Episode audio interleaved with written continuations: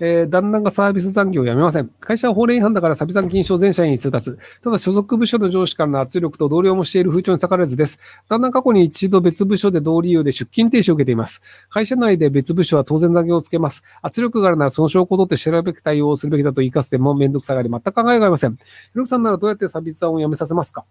多分、そのサビ残の通報をすると、その人がまた会社の中で微妙なポジションになってやりづらくなってしまうと思うんですよね。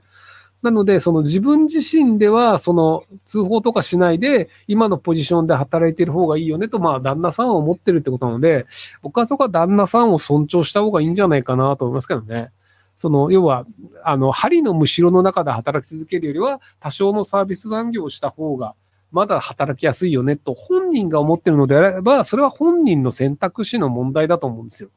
その、なんか、サビ残をした方が給料増えるんだから、お前もっと頑張れよっていうのを、まあ、あの、奥さんの意思としてあるかもしれないですけど、まあ、ただ、あの、あんまりその負担をかけて、そのストレスを溜めて体壊しました、心を壊しましたってなるぐらいだったら、あの自分が快適な職場環境というところを旦那が維持したいのであれば、そこを多少は理解してあげてもいいんじゃないかなと思います。あの、あんまり言うと、多分嘘つくようになると思うんですよ、旦那さん。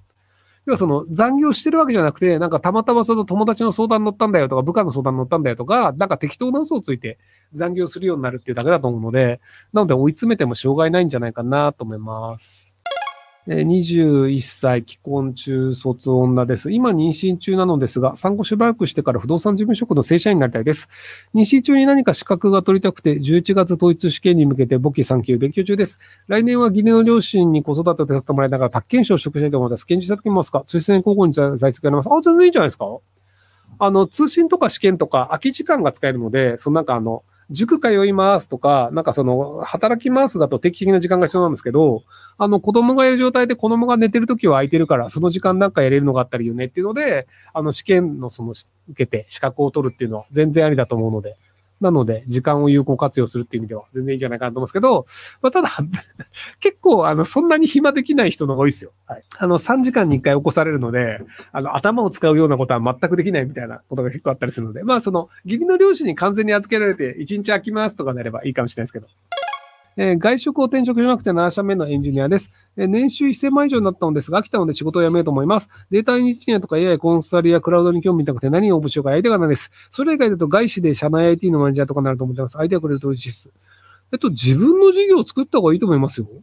あの、結局その他人のために稼いで、その年収1000万円だとすると、多分会社はあなたのおかげで3000万円ぐらい得してると思うんですよ。なので、それだったら能力をちゃんと自分が稼いだものが自分に入るっていう構造を作った方がいいんじゃないかなと思いますけども。えー、30代消防士です。一般企業に転職が決まり、退職に向けて有給消化をしたいと職場に伝えたのですが、休みの点が決まっている関係でなかなか休みを取らせるものが見えません。職場が嫌で辞めるわけなので、なるべく波風立てない方で有給消化しちゃうんですが、何か解決策ありますでしょうか？えっと、通知してください。あの、有給消化をしたいではなく、ここからここ有給を使います。で、無理であれば、あの、文書で、あの、無理な理由を教えてくださいっていうと取れます。要はその、有給というのはあくまで権利なので、あの、有給使いますよっていうのをちゃんと宣言して、それがダメであればダメで、理由必要なんですよね。